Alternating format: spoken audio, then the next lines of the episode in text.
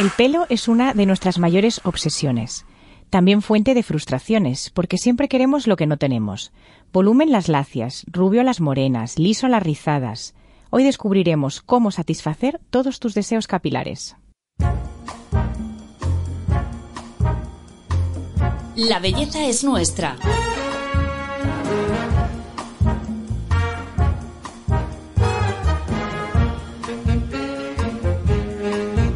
Un podcast de Telva. Hola, soy Paloma Sancho. Bienvenidos al podcast de Telva, en el que, como siempre, hablamos con los mejores expertos en belleza, salud y bienestar para ayudarte a tener tu mejor versión. Hoy vamos a hablar de pelo y lo hacemos con una número uno, con María Varas, que es directora artística del Salón Chesca. María, bienvenida al podcast. Estoy feliz de estar aquí hablando de lo que más me gusta, de pelo. Que, eh, el pelo que decíamos que, es una cosa que nos obsesiona, que nos frustra, que, nos, que a veces sufrimos mucho, ¿verdad? Sí, pero luego también nos da tanta felicidad que es una maravilla. ¿Por qué siempre queremos lo que no tenemos? O, o cómo podemos reconciliarnos con la naturaleza de nuestro pelo? Pues eso es lo primero que hay que hacer. Mm, yo creo que cada día en mi salón es con lo que primero empiezo hablando con mis clientes, hablando de su textura de pelo, lo que le gusta, cómo le gusta llevarlo y por qué. Mm, porque muchísimas veces, claro, me encuentro con eso, ¿no? Pues mira, mi pelo es así, pero no es bonito, a mí me gusta hacerlo de la otra forma, que normalmente es lo contrario. y, creo que la base es un buen corte de pelo de verdad que he podido cambiar la vida de muchas mujeres y muchos hombres eh, con un buen corte de pelo. Más importante que el color. Mm, para eso, para lo que me estabas preguntando, para la aceptación de tu textura. Porque luego, por ejemplo, si te ves muy oscura o te ves apagada, darle luz y cambiar el color, pues me parece que es un plus, ¿no? pero, pero lo primero es aceptar lo que tienes, eh, tu naturaleza y sacarle el máximo provecho. Cambiar el tono, pues para mí es que, vamos, es un básico y, es mm, algo para divertirse y, sobre todo para mejorar, claro. Y el corte de pelo, esto que estás explicando me parece muy interesante. Eh, ¿Cómo podemos saber cuál es el que nos corresponde, ¿no? Con nuestra naturaleza del pelo. Em, primero aceptando tu textura, intentando, tenemos muchísimas herramientas, eh, no solo herramientas, sino productos, nuestras manos, nuestro eh, em, técnicas de corte, que nos hace em, que, que, podamos lucir la textura que tienes natural, pues si es rizado, si es liso, si es ondulado, eh, con un corte apropiado. Si tienes muchísimo pelo para descargar, si tienes un pelo finito para dar volumen sin estropearlo, al revés, potenciar Mm, y, yo creo que esa es la base. Y luego también, eh, además de la textura de tu rostro, por supuesto, favorecer tus facciones. Claro, porque mm, eh, enmarca la cara, el corte de pelo eh, te puede resaltar una forma u otra, o ¿no? Totalmente. Si tienes un rostro alargado, por ejemplo, mm. pues puedes dar volumen, como redondear las facciones, suavizarlas, aniñar. si tienes el rostro como más redondo o muy cuadrangular, muy fuerte, lo puedes también como como hacer un poquito más largo, en fin, en fin, mm, proporciones. los flequillos son mágicos para eso, eh, un flequillo para un rostro alargado o fino, eh, suaviza, redondea, niña, eh, también para los rostros redondeados. Mm, por ejemplo, tipo Audrey Hepburn, que tenía un, rostro así pequeñito, pues de repente con un flequillo cortito que mm, le daba ahí un aspecto, ¿no? Tenemos muchísimos ejemplos en la historia y en el cine, bueno, cómo juegan las actrices, ¿no? Con los cambios de look, con el corte, con el color, para ser un personaje u otro, la misma persona, ¿no? Eso es brutal. Totalmente. Eh, María, hablando de cortes, ¿qué cortes vienen ahora esta temporada? Eh, que son tendencia? Pues mira, nuestra colección eh, que este año le llamado freestyle, porque es un poco hablando, mm, eh, hablamos un poco de esto, ¿no? De, mm, abrazar las texturas naturales. Tenemos mm, cortes con muchas capas, vuelve la capa, un poco ochentero, setentero, en las melenas largas bastante capa, con mucho movimiento, flequillos, desde la melena larguísima al pelo corto. Y, y enrizado también, por ejemplo, los cortes así muy shaggy, con flequillos y bastante volumen arriba. Eh, bueno, también las melenas, em, em, llevamos unos años con melenas bastante cuadradas mm, y, a estas melenas, a los bobs, melena mini, este tipo de cortes, eh, les hemos añadido eh, flequillos y, capas para darle volumen y movimiento, hacerlo un poco más gamberro. No tan, tan como rectito. ¿Qué parte tan psicológica tiene también el tema del corte de pelo? Siempre, muchas veces va asociado incluso a cambios eh, vitales, ¿verdad? Totalmente. Eh, tanto personales como profesionales, porque muchísimas veces impulsa una carrera profesional, porque te impulsa a ti, ¿no? Claro. Te da como fuerza y, y, y también la imagen que quieras mm, dar, ¿no? Porque a veces, mira, quiero, tengo una imagen muy aniñada y tengo que dar más fuerza, porque tengo un trabajo con una responsabilidad que tengo que decir aquí estoy yo. Y es verdad que con un corte de pelo, un color también, eh, consigues dar esa imagen. Es, es mágico. La verdad es que tenemos un trabajo súper divertido. Oye, María, y en los últimos años también eh, estamos viviendo en todo el tema capilar como una revolución, ¿no? Pues, por ejemplo, el tema de las canas. Sí. O, o- o la gente que tenía el pelo rizado, pues asumir sus rizos con, con toda la moda del método curly. Sí. ¿Cómo, ¿Cómo lo estáis viviendo esto?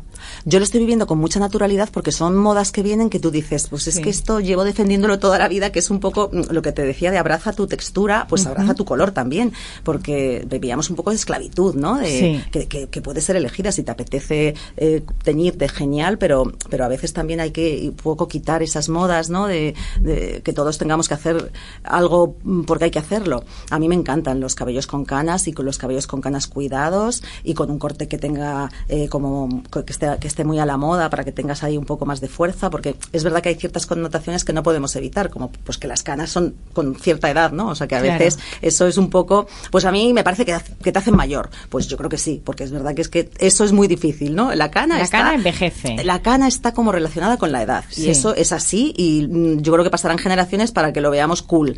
Pero dentro de eso podemos darle un, ¿no? un toque de moda y, y- y aceptarlo y a mí me encantan, sobre todo que es que se ve el cabello tan sano y luego hay canas y canas, hay como mechones blancos que tienen un rollazo increíble y mm, o sea que una vez superado el tema de mm, la edad, luego ya eh, nos podemos divertir muchísimo con un pelo cano. Y lo mismo con el pelo rizado, el método Curlis, vamos, yo soy súper fan porque es como mm, intenta cuidar tu cabello, sacar el máximo potencial, no destrozarlo, que para el, para el curly y para todos, Sí. porque nos, nos, o sea, también para el cabello fino y delicado y con la fibra que se rompe, pues hay ciertas cosas que nunca podrás hacerte, decolorarlo, o tienes que tener mucho cuidado, pues con el método curly lo mismo. Los productos que uses son súper importantes. Eh, es verdad que el uso de tantas siliconas, eh, productos derivados del petróleo, ahogan la fibra capilar y hacen que el pelo cada vez esté más encrespado. Eso es un poco la base del método curly, de, de cuidar tu cabello con productos como más naturales que abracen tu rizo, lo hidraten, porque realmente es un cabello seco Muy por seco. naturaleza. Mm. Y, y- y, bueno, pues es un, un conjunto de rituales, de forma de cuidártelo, secarlo, porque son los detalles, ¿no? Hay tantos detalles que, te, mm, que, que hay que explicarle. Nosotros, por ejemplo, explicamos mucho a nuestras clientes cuando hago un, un corte nuevo cómo sacar el máximo partido, cómo conseguir volumen a tu rizo, Ya. sécalo con la cabeza hacia abajo o sécalo con la cabeza hacia arriba, depende de cómo lo seques, con difusor natural, eh, si te haces, si te enroscas los rizos con los dedos, bueno, hay mil eh, y tenemos mucha información ahora, muchos vídeos, mucha, ¿no? Como muy muy fácil eh, saber y, y cuidar tu pelo, hay que dedicarle tiempo y ganas. ¿Un pelo lacio, liso, puede tener volumen? Puede tener un volumen natural. Más bien que no esté aplastado, pero un Mm. Volumen brutal solamente se conseguirá con un buen brushing, peinándolo bien, o con una tenacilla, o haciendo una onda, en fin. Eh, Pero qué trucos que no sean esa esclavitud de todos los días con el, pues eso, secarlo boca abajo, por ejemplo. Mm, Primero la- el corte que te hagas. Vale. Si tú quieres una melena con volumen, no podrás llevar un pelo eh, por mitad de la espalda, porque va a ser Por el, peso hace que, claro, que no tenga. que va a quedar bonito, porque va a ser un liso, precioso, con muchísimo brillo, tendrá otras otras cualidades, pero no el volumen. Podría tener movimiento, haciendo unas capas invisibles o que te favorezca un poco a la cara para no ser una manta, pues hacer algún flequillo, alguna capa a la cara, pero no se pueden pedir como se dice, peras al olmo. O sea que también es verdad que las expectativas tienen que estar ahí. Si quieres volumen, tendrás que llevar una melena más corta. También con un corte, las capas a veces destrozan un pelo mm, muy lacio o fino, porque te hacen ahí unos volúmenes horribles. Entonces, mm, bueno, ponerse en manos de un buen profesional creo que también es básico, ¿eh? Claro. No te lo voy a negar. que veo todos los días muchos desastres capilares. Eh, ¿Qué opinas de esta, que también es como una moda, ¿no? Que las mujeres a partir de los 45, 50 es como que se cortan el pelo, eh, no, no, no llevan melena larga. ¿Esto Mm. está relacionado con que a lo mejor tenemos menos cantidad de pelo o es porque Pues yo creo que a veces pasa eso, que tienes menos pelo, que es más seco, porque mm, el cabello eh, con la edad eh, cambia, ¿no? Eh, se seca, pierde brillo, pues son todo natural, ¿no? Pues la falta de colágeno, en fin, eh, todos los cambios hormonales que sufre la mujer. Yo creo que es en esa, en esa época en el, del cambio hormonal, ¿no? De caída, el pelo es más opaco y también eh, las facciones, ¿no? Nos, se nos afinan las facciones y a lo mejor no te favorece tanto una melena mm, más como más pesada eh, y, y, el tema de también, bueno, pues las canas, también la coloración hace que esté como cada vez más seco. Entonces, bueno, buscas un, una solución de un cabello como más ligero, más natural, más fácil. También es verdad que tenemos una época también de, de, más lío, que tampoco estás ahí con la melena infinita, siete horas peinándote. Somos mucho, cada vez vamos siendo más prácticas las mujeres, ¿no? En los 30, en los 40, necesitamos rapidez. Y el tema de moda, que yo creo que tampoco se lleva, ¿no? Una melena ahí súper larga mm, en una edad. No, eso las eh, niñas jóvenes que llevan todas la melena larguísima otra vez, que eso... Eso es de siempre. En mi época yo también lo llevé y, hay que aceptarlo y al revés, es un, ciclo vital. Te vas cortando el pelo porque lo vas necesitando, ya te digo, un tema de mm. comodidad y de estilo, ¿no? Y también de arriesgarse y de conocerse. A mí me parece que es un, ¿no? un ciclo vital. Empiezas la universidad y ya te quieres ver como un poco más, más cool, más moda. Te, vas, empiezas a hacer flequillos, ¿no? A colorear, a tal. Yo creo que es, es bonito eso. De, de cada etapa de la vida tienes ahí una búsqueda, ¿no? De ti misma y de, sí, y cambiar, que es divertido, hay que cortarse el pelo, se lo digo a muchísimas chicas jóvenes, pero córtate el pelo, que ya verás qué divertido es, experimentas y, y aprendes a peinarlo de otras formas y es genial, y colorearlo también, pues ¿por qué no? Claro. Eh, volviendo al tema de las canas, que sí que me gustaría explicar, eh, porque hay mucha gente ahora que se está dejando las canas, pero no es un proceso de simplemente me dejo de, de, de teñir, sino que tiene, ¿no?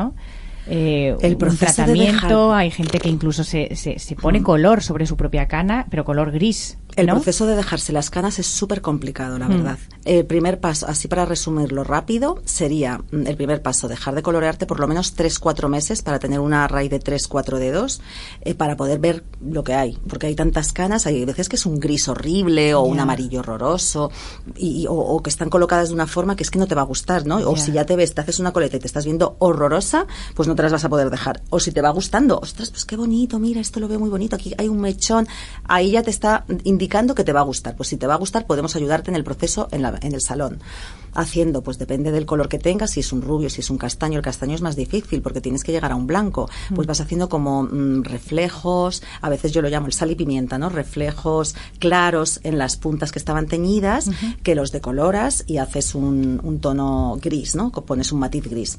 Es muy trabajoso, mucho tiempo eh, y luego también es verdad que esos tonos pues se van perdiendo, tienes que irlos como, mm, o sea que no es como me lo hago una vez en la vida y ya nunca más, te lo tienes que ir a a poner un gloss de vez en cuando, ¿sabes? Como mm. a, volver a, tonificar, en fin, que no es un proceso fácil, pero, pero desde luego que es una ayuda y que compensa para ir dejándotelo, porque es que si no es como blanco-negro, ¿sabes? La cabeza a la mitad es súper raro. Y siempre digo que también ayuda a cortarlo si tienes una melena muy larga, ¿no? El proceso va a ser mucho más largo. Claro, Intenta cortarlo para que eso sea un poco más, el proceso sea más corto. Claro. Bueno, eh, la obsesión por eh, colorearnos el pelo, cambiar los colores y, o ocultar las canas eh, viene de lejos. Vamos a, a escuchar una historia que nos lo explica. Según las estadísticas, entre un 50 y un 80% de las mujeres se tiñen habitualmente el cabello. El uso de tintes capilares, especialmente los de color rubio, fue muy frecuente desde finales del siglo XII al siglo XIII. ¿Cómo lo hacían? Aquí una receta medieval. Coger la cáscara de una nuez y la corteza del nogal y hervirlas. Con este agua mezclar alumbre y manzanas de roble y embadurnar el pelo poniendo sobre el mismo hojas y sujetándolas con una venda por dos días. Luego peinarlo bien y poner un colorante hecho de azafrán, sangre de drago y jena. Dejar reposar tres días y al cuarto lavar el pelo con agua caliente. Y así Después de todo este proceso, lograban antiguamente la ansiada melena rubia. Bueno, María, menudo proceso tan tedioso. Yo creo que no me teñiría el pelo si tuviera que hacer todo esto. Bueno, pues mira, yo creo que era uno de los divertimentos de la época. Tú piensas que tampoco había internet, ni televisión, pues había algo que hacer. Ni Netflix, nada. Había, mm, pues así se lo pasaban bien. Y es apasionante, la verdad, el, el, cabello a lo largo de la historia, cómo ha cambiado, eh, lo que se encuentra en los yacimientos, postizos en la época de los romanos, ¿no? Y bueno, es brutal, es muy bonito. Y, y sobre todo que indica lo importante que es el pelo para, para, para la humanidad, ¿no? Lo bien que nos ha hecho sentir y lo que hemos sufrido para, para vernos también diferentes y embellecidos, ¿no? Y, bueno, y significaba muchísimas cosas más, poder, en fin, cada... Sí, tú como has dicho ahora que, que tú eres historiadora del arte, ¿no? el, el, papel que ha tenido el pelo a lo largo de las generaciones. Ay, sí, a mí me encanta. Yo cuando voy eh, a los museos, a los yacimientos, es que me encanta ver los diferentes peinados, los diferentes tocados. Te van diciendo pues la clase social de cada época, las modas. Es, es increíble, sí, sí. Desde luego que hay estudios de, la historia de los peinados, ¿no? Hay muchos libros y, y son... A mí me encantan, son apasionantes María, volviendo al tema de los tintes, ahora también hay mucha moda con el tema de sin, sin, química. Hmm. ¿Esto cómo se aplica realmente en la coloración, en las mechas? ¿Es, es posible hacerlo todo 100% natural? Yo creo que 100% natural eh, es difícil, pero sí, sí, sí se hace y de hecho hay muchísimos salones que se dedican solo a, productos naturales. También hay que ser como muy transparente, ¿no? Con, con esta, con lo de 100% natural, porque mm, natural, natural, pues, pues claro, son las plantas y se consiguen pues unos resultados que están muy bien, son satisfactorios, pero tienes que tienes que querer eso. O sea, también es verdad que aclarar, por ejemplo, el cabello es difícil, ¿no? Mm, si no tienes cana y quieres aclarar el cabello con, con, plantas, es difícil.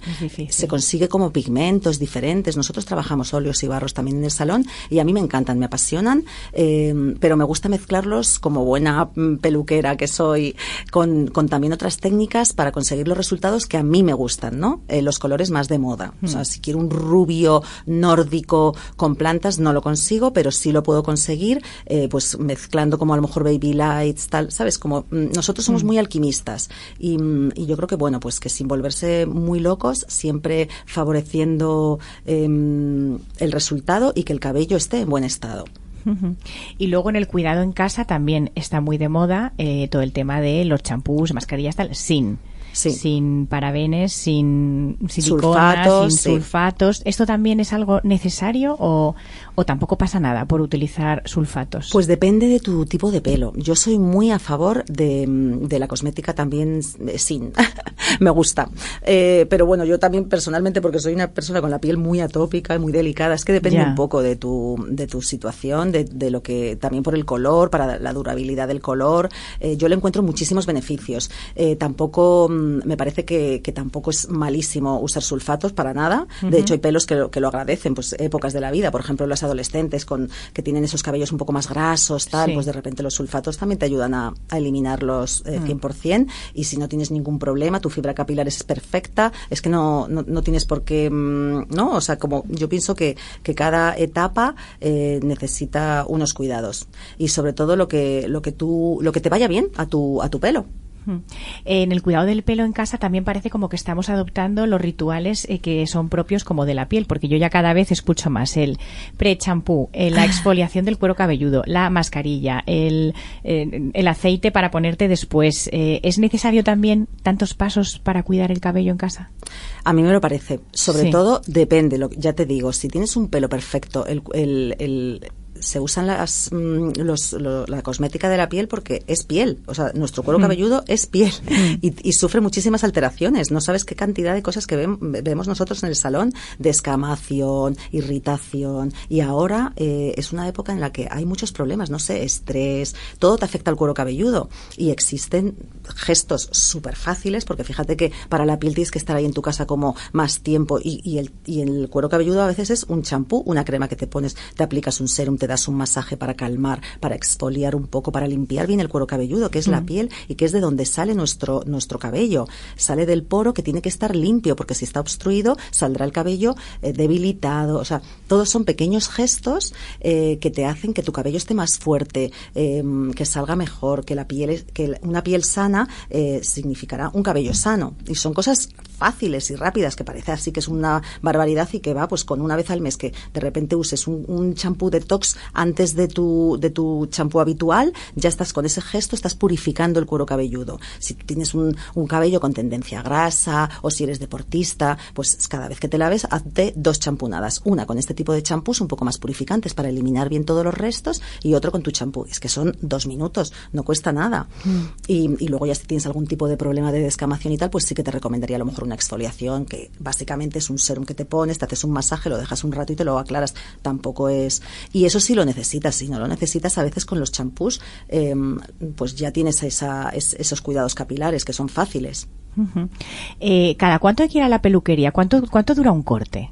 Pues un corte normalmente dura como cuatro meses, pero depende. Si tu cabello es fino, por ejemplo, o tienes el cabello corto, eh, la forma y- a- ca- la forma habría que mm, hacer eh, dar forma cada dos meses. O sea, hay gente que dos meses, pero lo normal son cuatro. Y hay personas, por ejemplo, las no sé, las chicas jóvenes que tienen un melenón y, y tienen una- un corte de pelo que le haces así a capas precioso que les llega llega a durar seis meses. Ya. No sé qué decirte. Yo creo que nuestros cortes tienen mucha fama de durar bastante, pero, pero porque yo creo que un buen corte es verdad que, es, que a los seis meses se ve todavía que tiene una forma bonita. Sí. Eh, las herramientas de peinado, ¿qué, ¿qué opinas de ellas? ¿Que las podemos usar pero con cuidado? O sea, porque también hay mucha gente, mucha esclavitud con esto de, de las planchas, de... Yo soy muy defensora del peinado saludable, del secado saludable del cabello. Hablo mucho de ello en mi libro, eh, porque mm, hay veces que no es necesario. Nos ponemos un, un- como un listón súper alto de, de- de, ¿no? de cabello perfecto y a veces con un buen secador, soy súper amante de un buen secador al aire que, que tenga bastante potencia, buen, buen, como la energía del aire, ¿no? La, la fuerza del aire, porque eso te quita encrespamiento, te da volumen, eh, también difusor, ¿no? Te marca un rizo bonito con un buen producto y eso tendría que ser suficiente para llevar el pelo bonito todos los días. Si tienes algún evento o algo especial, pues un toque de tenacilla, un toque de plancha, un toque de pero lo que quieras. excepcional, la tenacilla, Excepcional la o bueno, pues pues los Sí. fines de semana si Sí. sales darte un toque, pero no Mm. estar como cada mañana Claro. me hago mi onda divina porque he dormido y se me ha pues no, hija, por la mañana pues te haces así un poco te pues, también hay que dormir, por ejemplo, con, con algún con algún truco para evitar que se aplaste el pelo, ¿sabes? Eso es ¿Como cuál? pues, por ejemplo, yo les digo a muchas chicas que se hagan retorcidos, si eres de las que se te baja el, el volumen, eh, que, mm, ¿Qué ¿sabes? significa retorcido? Como Pues mira, un moñete... un mechón, bueno, Ah. primero, dormir con trenzas, con, con moñetes, eso hace que, que la las melenas, por ejemplo, para las melenas, ¿no? Pues que quede una onda preciosa, Sí. sin necesidad de estar con tenacillas. No sabes qué cantidad de, Sí. de clientes tengo que hacen eso y tienen una onda preciosa. O, por ejemplo, la parte de arriba, pues los mechones frontales de la cara, eh, los enroscas Sí. y eh, haces, te pones como dos mechones atrás con una gomita, así varios mechones enroscados, que esos son lo que yo llamo retorcidos, y por la mañana te los sueltas y tienes como la onda. O sea, hay trucos. Muy bueno. Y María, el tema de em, que has hablado del encrespamiento, que sí Mm. que me gustaría que nos dieras algún truco, porque eso sí que nos trae a muchas de cabeza. Es un problema muy, muy Sí, típico. mucho. ¿Cómo podemos controlarlo? El encrespamiento mu- muchas veces es problema de hidratación, que mm, por supuestísimo, mm, tres cosas. Usar siempre acondicionador o mascarilla, dependiendo, ir cambiando el acondicionador por mascarilla por lo menos una vez a la semana, eh, y luego usar un aceite eh, en el cabello mojado antes de mm, antes de secarlo y, mm, y a veces para mm, por las mañanas, por ejemplo, si te si, si tienes el cabello un poco encrespado, pues hay como brumas, sprays un poco que, que te aportan un poco de hidratación de una forma muy ligera o una gota de aceite tipo serum, Vale. que eso te quita el encrespamiento. Y tres, el cepillado, que sabes que soy súper fan del cepillado y el cepillado lo que hace es alinear las cutículas de tu cabello y si te acostumbras a cepillar, cepillar, cepillar y un toque de la bruma esta de, de Sí. hidratación o el toquecito de serum, eh, tu, tu, tu cabello va a estar muchísimo más, mm, o sea, con, con el, con el- el encrespamiento controlado. ¿Cómo es el cepillado perfecto? Pues el cepillado perfecto es el constante. El que te acostumbres a, pues por ejemplo, mm, antes de dormir, cepillarse el pelo. Por la mañana, lo primero que haces por la mañana es cepillarte el pelo. y, y, en general, evitar que se hagan enredones. Es que no sabes la cantidad de melenas que veo enredadas todos los días en mi salón, que no está cepillado nunca, que no tienen ni cepillo. Y a mí me sorprende tanto porque es la forma de, es que en dejar enredar el pelo se parte. Eh, por ejemplo, antes de lavarte el pelo, siempre hay que cepillarlo, porque en mojado es el estado más delicado de la fibra capilar. Y si lo desenredas en mojado, eh, intentas ahí quitar los nudos de forma fuerte, lo vas a partir. Eso es, aunque sea súper grueso tu cabello, se parte. Entonces siempre es como evitar el daño mayor.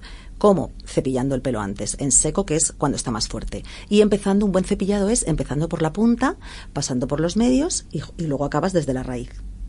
¿Con qué tipo de cepillo? Pues mira, mmm, ya no tiene por qué ser. Antiguamente eran los de cerdas naturales, de jabalí, y ahora hay cerdas sintéticas también y los finísimos de nylon, eh, de estas ah, incluso de silicona, súper sí, tipo el tangle, ¿no? Sí, que... tipo esos, esos hmm. de silicona. Y, y, a mí también me gustan porque eh, a veces estos con los filamentos muy finitos, para las que tenemos el pelo muy fino y se nos enredan, ayudan bastante a, uh -huh. a desenredar. Pues básicamente es el que a ti te o sea, un buen cepillo, eso sí, uh -huh. pero es que hay millones, ya. millones de buenos cepillos. María, eh, ¿qué te vas a meter en la maleta este verano así como de básicos para el pelo? ¿Qué tenemos que llevar? El aceite, fundamental. ¿Un aceite hidratante? Un aceite hidratante. Eh, los hay con filtros solares mágicos para, para protegerte mm. el cabello, eh, que te puedes embadurnar con él y irte a la playa, a la piscina. Y eh, si no te gusta llevar el pelo así tan pringoso, pues hay en sprays también que tienen filtros solares, a mí me encantan. Eh, luego, un cepillo, eso siempre me lo llevo, mm, este verano, en invierno y siempre. Y, y, luego, pues eh, las rutinas capilares que cada una tenga, un buen champú y una buena hidratación. Una buena mascarilla en verano yo creo que es fundamental. De hecho, sí. yo cambio el acondicionador por la mascarilla en verano. Para darle un extra de... Sí, a mí me gusta. Sí. Uh -huh. Bueno, María, pues tomamos eh, súper buena nota de todo lo que has dicho y para cerrar el episodio te voy a pedir que nos eh, añadas cinco trucos que debemos tener en cuenta en el cuidado diario del el pelo.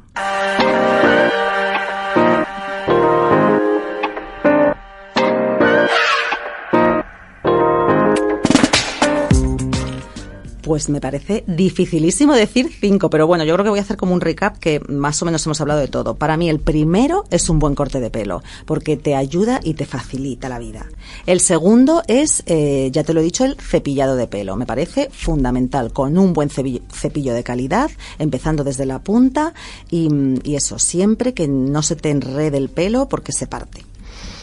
Eh, a ver, el tercero sería eh, elegir buenos productos. Mm, un buen champú, un acondicionador eh, bueno, de calidad, eh, mascarillas y un buen aceite de pelo que te debes de poner en eh, mojado em, para protegerlo, eh, para proteger tu fibra, fortalecerlo y, y, también para evitar el encrespamiento, que casi todas tenemos encrespamiento.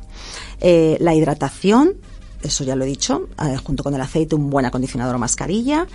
Y el último diría, pues los noes. Es decir, mmm, no agredir tu cabello, no decolorarlo si es muy fino y muy delicado, usar, eh, o sea, tener cuidado con la coloración que uses, porque la verdad es que yo los mayores daños que veo en el cabello son de coloración. Entonces, mmm, siempre intentar la coloración más saludable y más natural y dependiendo de cómo sea tu cabello. Y, mmm, y no, en general eso, no recogerlo con el cabello mojado, no abusar de planchas. Los no es esos que, todas sabemos que, que funcionan mal. Pues eso, un montón de cosas, la verdad. no me puedo no solamente eh, decir cinco. Supongo que podría estar bastante cabreado con lo que me pasó. Pero cuesta seguir enfadado cuando hay tanta belleza en el mundo.